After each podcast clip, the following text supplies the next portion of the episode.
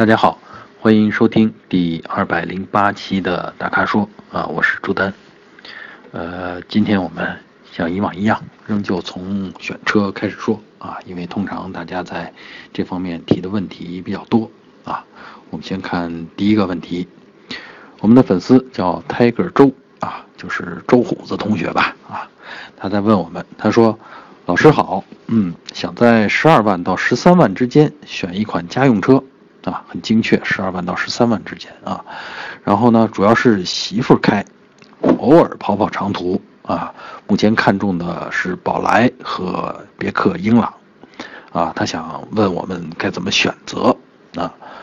呃，首先我刚才说了，他这个预算非常精确，就是十二万到十三万之间。另外一个主要需求呢，就是媳妇儿开，哎，这个我觉得啊，这两个要求，呃，出来以后以后，我就把宝来和英朗的相关车型梳理了一遍。那我倾向于呢选宝来，为什么呢？我觉得如果是媳妇儿开的话，呃，他可能不希望这车太复杂啊，希望一切都很直观啊，很凭直觉就能操作。那么宝来的这个大众的这个设计啊，就功能之上的这个设计啊，功能决定形式的这种逻辑啊，它天生的它具有这种特点啊，比如说这个空调旋钮啊，你摸手摸上去拧一下就行了啊，不用眼睛再看。呃，英朗呢，其实呢，呃，这新一代的英朗它这方面做的也还不错，但是你仔细对比呢，你就发现呢，英朗呢还是有点注重形式。啊，就注重表现，呃，其实呢，在两款在这英朗和宝来的这个车型的各种配置上面呢，你也可以看出来，英朗呢更注重外在啊，更注重这种呃表现的情况。所以呢，我觉得如果是媳妇儿开的话，其实呃家家的媳妇儿，我觉得都差不多。他最关注的对车呢，他不像男人那么那么在意。他最关注的呢，就是好不好用啊，呃，而且常用的可能就那么几个简单的功能，啊，你只要保证简单的功能好用，那他就满意了。但是另外有一点非常重要，那就是车身的造型和车身的和车的内饰，是不是能讨老婆的喜欢？这个你别替他做决定，你一定带他去啊看新车，让他坐在里边，他说喜欢哪个那就是哪个。所以我觉得这个问题其实很好破解，道理上其实我倾向于选宝来，嗯，但是实际上你得听你老婆的啊，好吧，就这样。我们再看第二个话题啊，呃，我们的粉丝叫戴森杨啊，他问题是这样的，他说，请朱丹老师一定回答啊，问题是什么呢？他说他是一名宝妈啊，也就是说，呃。家里有宝宝，嗯，他呢才刚拿了驾照，那他想请我，啊，帮他解决一个什么问题？那就是十五万的预算，主要的用途是家用，是四个大人一个娃啊，那希望安全性、舒适性好一点，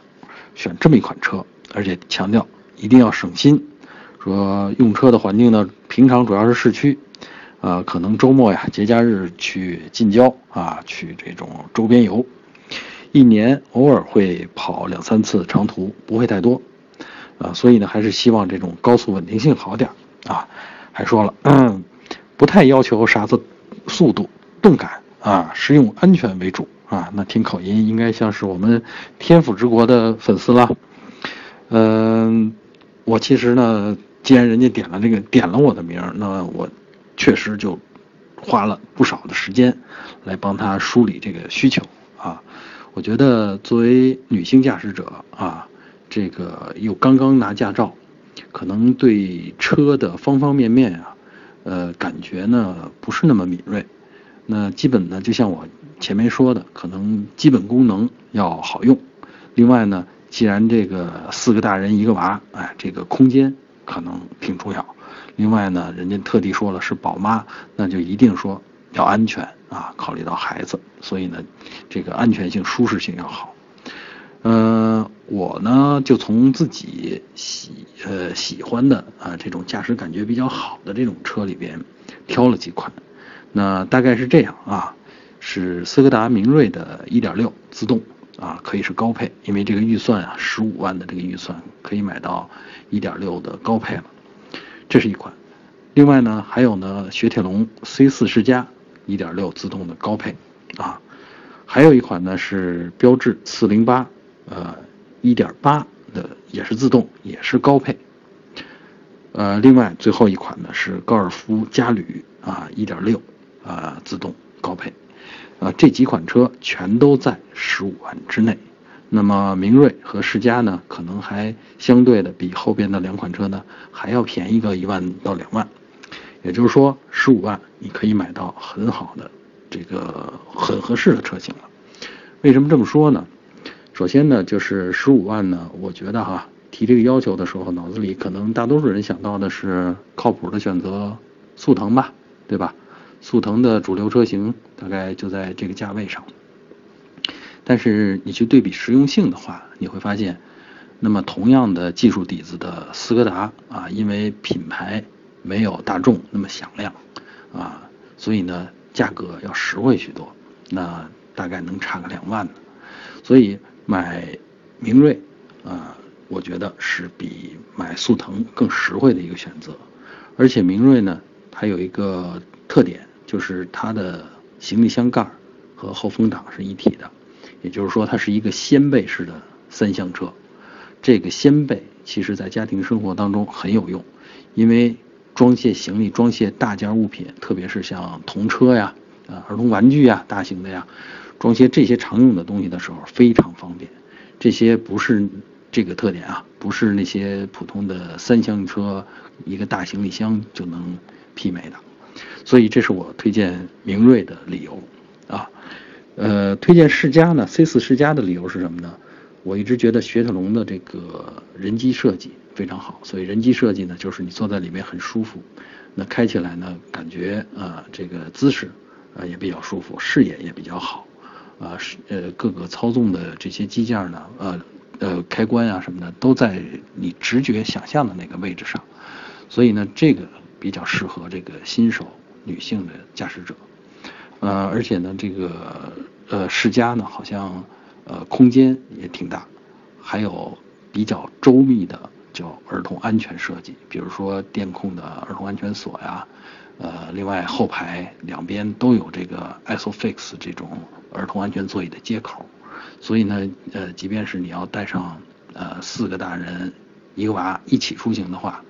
这个呃世嘉。虽然是叫 C4 世嘉，虽然是紧凑级车，但是它能容纳你们一家人，而且驾驶感觉呢也是那种比较稳健的形式的啊，比较稳健的类型的啊，这是我推荐世嘉的理由。那么还有一个，我推荐了标致408，为什么呢？因为408已经虽然它叫紧凑级轿车，但是它已经属于中级轿车了，它的轴距已经达到了两米七以上了。啊，所以呢，这个车呢，就是里边的空间明显比刚才的明锐和 C4 世嘉要大，那么四个大人一个娃肯定没问题了。而且呢，同样是 PSA 集团，就标致雪铁龙集团的产品，那么儿童安全设计啊，人机工程设计，呃，都是非常棒的。呃，1.8的动力呢，也比那个呃1.6的世嘉啊，C4 世嘉要强不少啊。当然，可能新手不太在意这个动力啊。呃，驾驶的稳健也是 PSA 的典型的风格。另外呢，我刚才说的这三款车还有一个比较适合新手的特点，就是说呢，呃，他们维修起来都不贵，啊，保养其实也不贵。这样呢，新手嘛，难免这种磕磕碰碰啊，啊，小剐小蹭，啊，换个件儿啊，什么这些东西都不会让你觉得很心疼啊。所以呢，我是呃基于这个。这样的理由来推荐了前面的三款车，啊，最后的一个呢是这个高尔夫的嘉旅，为什么要推荐高尔夫嘉旅呢？其实高尔夫嘉旅跟高尔夫它是同样的一个技术底子啊，就是底盘和动力总成啊什么的，呃，都是相同的，所以可靠性它是没有问题的，而且维修保养也没有问题，也不会太贵。呃，它的一大特点呢就是车顶更高啊，车身高了，所以车内空间大。啊，另外呢，它是个两厢车或者叫类似于两厢的小 MPV，这样呢，在家庭生活当中呢，啊，你呃运载一些东西啊，或者是因为是后边是掀背嘛，掀盖嘛，啊，主要放行李啊什么的，这个非常的方便。呃，还有一个一大特点是适合新手的，相比前面三辆车啊，因为它的车身长度，它大概是不到四米四。而前面的几辆车呢，呃，是分别是四米六、四米七左右啊。你别看差这二三十公分，啊，在路边停车的时候，在拥挤的车位啊，你需要停在路边的时候，这就起了很大的作用啊，就是带来很大的方便。所以呢，呃，很适合新手使用啊。嗯，当然，高尔夫的这个高尔夫嘉旅呢，可能相比前面的呃三款车在。维修保养方上面呢会稍微贵一点点啊，毕竟人家是大众嘛，对吧？嗯，所以呢，我的选择啊，基本上就是这，我的推荐啊，基本上就是这四个。那么我接我就请这位宝妈去根据自己的喜好去呃挑选。另外呢，我再补充一下。这几款车都是我觉得驾驶感觉好，而且主动安全呃和被动安全的配置丰富，啊空间也没问题，而且他们都有都标配了 ESP 倒车雷达啊，呃还有了刚才说的维修保养不贵这些特点，啊所以呢我觉得既然人家点了我名了啊，我用心回答用心梳理的这个结果就是这四款车，好吧？好，第三个问题啊，再看看我们的粉丝叫张少年啊。他仍然是选车啊，嗯，他说呢，年后啊，就是应该是明年吧，打算买一辆十五万以内的 SUV，目前关注的是奇瑞瑞虎七和大众蔚领两款车，呃，一直在纠结该买哪一款啊，说觉得各有千秋啊，希望我们能给解答一下啊，而且他说跪求在线等。这确实挺急的，但是真的不用跪啊！我们一直在这儿，随时都给大家来解答。呃，我觉得是这样，就是说，你提到的各有千秋，呃，又看了一下两款车，呃，而且呢，你说的是要买 SUV。首先，这个大众蔚领，其实它不是 SUV 啊，它是一款旅行车，也就是说，基于呃三厢轿车底盘的啊旅行轿车。啊，嗯，你可能是被这个蔚领出来的这个广告，最近呃主打的这个广告给误导了，觉得它哪儿都能去，是去探险的车。但这个车呢，真的其实就是个旅行车，也就是说跟轿车的差别不大，就是行李箱空间比较大而已。嗯，你刚才说的这个各有千秋啊，我看了一下，其实是瑞虎七的这种啊，特别是这十五万。我看了十五万价内、十五万以内的这个瑞虎七的配置，呃，简直是梦幻啊！就是各种科技配置都有，包括这种呃全景的视频、三百六十度全景的视频，呃，这种种种先进的这种配置都有。呃，另外你能纠结什么呢？一边是这种梦幻配置，另外一个呃天平的另一边可能就是大众品牌的这个号召力了。你大概就是纠结这两个，是偏向这个品牌号召力呢，还是偏向这些梦幻配置呢？这个让人纠结。但其实我告诉你呢，我觉得，嗯，买车的时候啊，你看的配置可能比较多，但真正用车的时候啊，你用得上的配置其实没有那么多，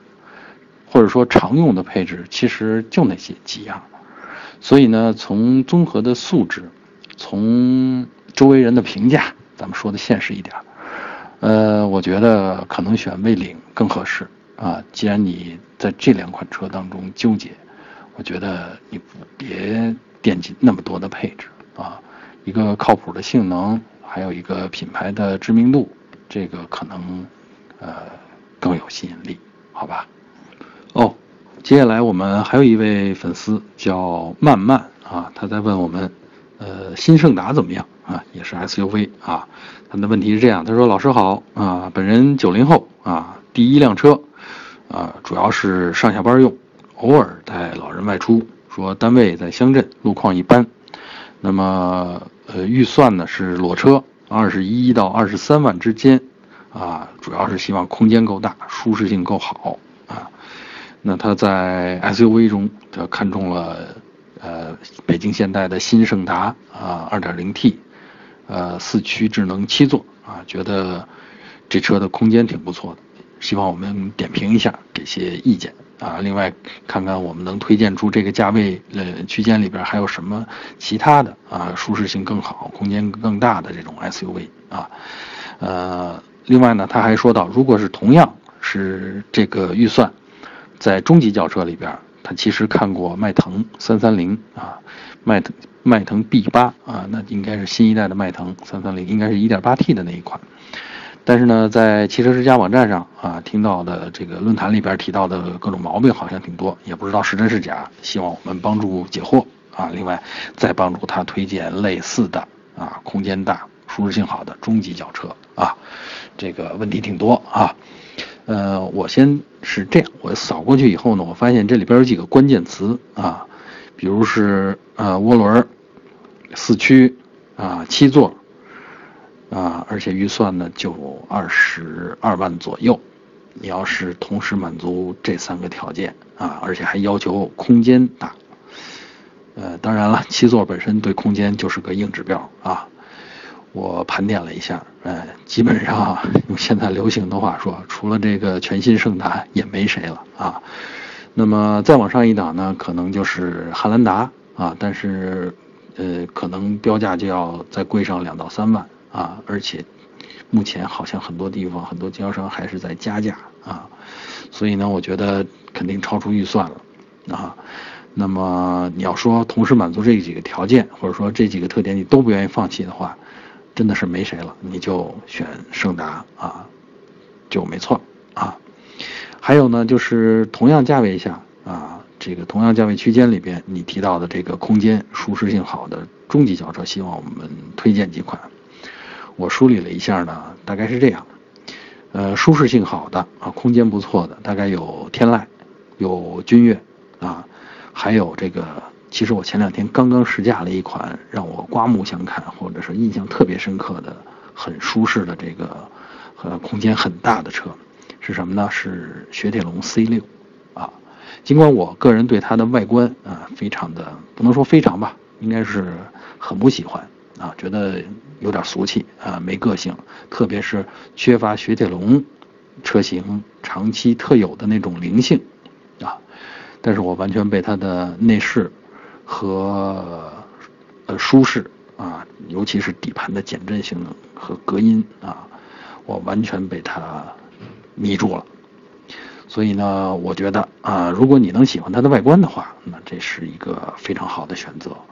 它轴距已经达到了两米九啊，是够格行政级轿车了。而且人家的行驶表现啊，那是一款 1.8T 的啊。说到 1.8T，跟你看中的这个迈腾 B8 啊330。就是相等的了啊，所以呢，这个动力上边啊，空间上边，舒适性上边，这个都怎么说呢？我觉得呃，胜过我刚才说的君越、天籁了啊。嗯，所以呢，如果你呃不反感它的外观，那我建议你去试一试啊。还有啊，其实我觉得你在考虑这个问题的时候，你确实有点纠结，你把 SUV 呃跟这个。呃，空间啊，还有这个舒适性啊，这些都揉在一起。那么我们不妨再顺着思路想一想啊，还有一款车你可能没想到啊，那就是呃上汽大众的途安 L，就是新一代途安。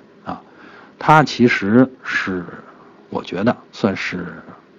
你说的全新迈腾的 MPV 版啊。它有七座，当然这个七座是要选装再加点钱的。但是其他条件它全都具备了，它甚至跟你看中的那款迈腾使用的是相同的动力总成，啊，车我也开过啊，感觉很不错啊，舒适性，这个空间，还有这种大大众典型的这种质感都很令人满意，包括外观啊也都很不错，所以呢，我觉得你要是纠结这个呃二十三万啊这这个价位上。还有什么其他选择的话，那么途安其实也是一种很好的选择。好，结束了选车话题，我们开始用车话题啊。我们的粉丝叫陈自涵啊，他问了一个技术类的问题。他说呢，自动变速箱呃就是有液力变矩器的这种变速箱啊，是不是应该在怠速的时候会向前蠕动？也就是说，呃你不踩油门也不踩刹车啊，挂到 D 档，这个时候呢车是缓缓的会向前爬行的啊。那么因为这个液力变矩器它有一种流体力学作用在里边啊。但是他提到，他说为什么前两天开途观的时候要踩油门才走啊？他问这是不是厂家特意设置的？说怠速，呃，不让它动，怠速情况下不让这车动，会不会伤害变速箱啊？嗯，我我当然不知道你开的那款途安，呃，途观啊，具体是哪一款？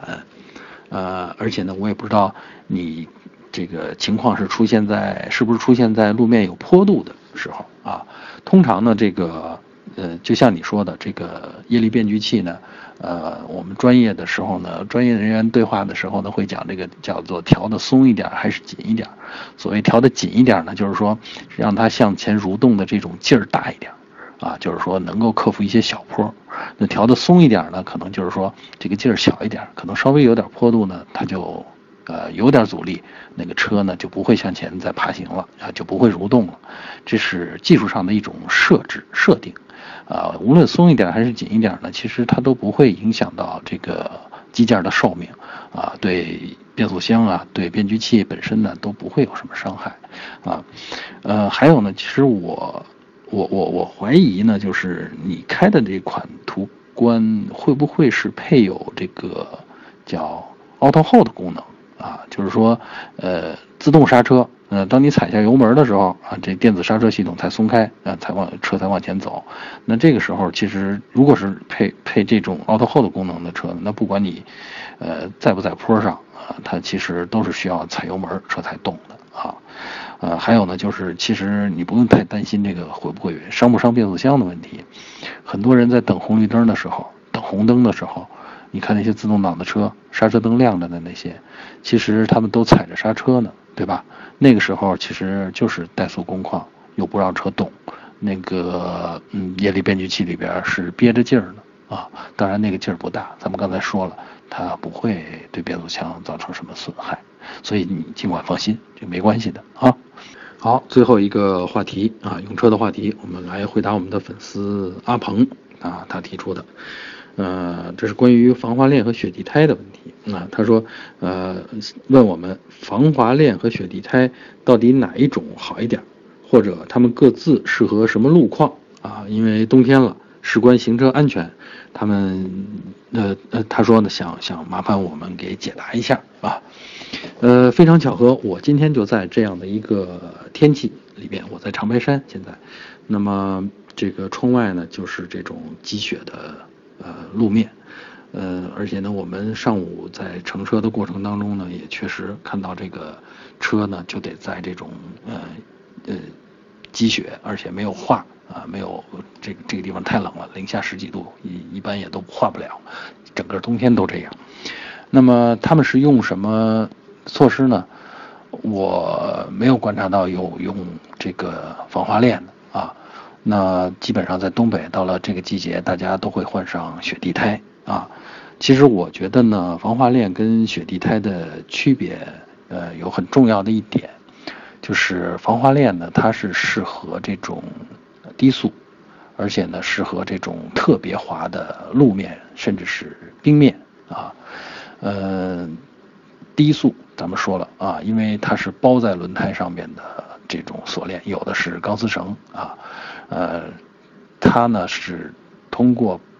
呃这个锁链在冰面上接触以后啊，稍微融化或者形成压痕，那么来增加轮胎跟呃冰面之间的这个阻力，咱不能说是摩擦力啊，因为它可能都没有动啊，它是增加了这个阻力，它用这种方式，也就是说在重载低速的这种情况下，它适合用防滑链。那么很多车如果跑高速的话，那防滑链肯定就不适合了啊。防滑链的使用要求呢，通常比如说是，我记得大概是在有个时速要求吧，应该是在二十或者是三十公里时速以下啊，这样才是用这个防滑链。其实呢，大多数情况下呢，大家用雪地胎更好，因为雪地胎呢其实是靠特殊的橡胶配方，这种配方呢很软，它呢会就像微观上像一只一只的小手去抓住这个呃冰面啊或者是雪地啊，那么提高这个附着力啊。当然，这个附着力也是有上限的啊，只是这个上限呢比一般这个普通配方的这种橡胶轮胎呢要高得多，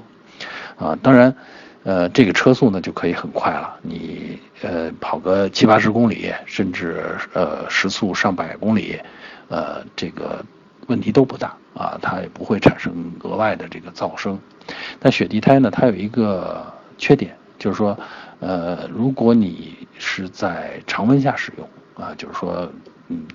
冬天结束了，你仍然用它啊，它的磨损损耗会比较大。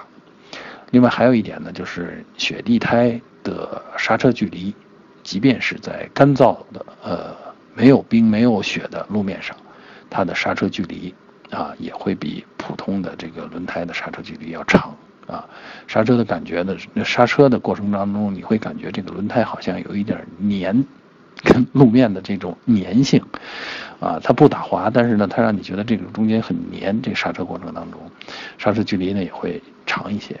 啊，所以呢，这是雪地胎的这个缺点。当然，转起来行驶在路面上，行驶在这种积雪啊或者是冰面上，它的抓地力是比普通胎要强得多的啊，这就是区别。那这个我的建议也很明白了，到冬天，大家有可能的情况下，就尽可能的换上。呃，雪地胎，特别是气温，呃，基本上一直全天都在零度以下的这些地区啊。那么，呃，防滑链呢，作为一种备用的防滑措施，你车上可以备着防滑链。遇到你的轮胎打滑啊，因为这种积雪或者冰打滑，确实被困住的时候，这个时候你可以给轮胎包上防滑链，然后再去尝试，那效果呢会呃提升许多啊。当然。也不保证你绝对能够脱困，好吧？好，以上就是本期大咖说的全部问题啊！欢迎大家继续在微社区中向我们提问啊！嗯，我今天要告诉大家的是呢，我们还在微社区里发现了粉丝提的建议，给我们的建议啊，因为我们的粉丝小胖胖啊，他说呢，给我们一点小建议啊，他说呢，看到了我们最近的各种这个说车呀。呃，测评类的节目啊，说挺喜欢，呃，但是呢，建议呢是我们好像说的中高档车比较多啊，说紧凑级或者说这个小型车的时候，或者是这种自主品牌的车呢比较少，呃，他希望我们增加这方面的内容，呃，先解释一下啊，因为确实我们这些车呢，通常是从厂家那儿借来的拿到的，可能这些呃紧凑级车呢，可能厂家呢觉得。也许销量大吧，人家不着急做宣传，啊，或者是呢，觉得自己的车呢不是那么自信，啊，拿过来跟那么高端的车去比呢，他们觉得可能没有太多的亮点可以说啊，所以呢，在这方面呢，不是特别积极的借给我啊。那当然，我们还会继续去努力啊。呃，另外呢，这个小胖胖还给我们提建议说呢，这个希望我们增加。呃，关于驾驶技术啊、安全行车，还有紧急情况如何处理啊这方面的视频啊，呃，因为用这种方式呢，可以很生动的教会大家，哎，怎么处理，怎么应对，嗯，而且呢，对交通安全的这个会带来很大的好处啊，呃，这个建议我觉得非常赞，我们一定会去朝这个方向努力啊，好。嗯，接着说啊，如果大家想了解更多的汽车资讯和导购信息，啊，请持续关注我们的公众号和车评网。我们下期节目再见。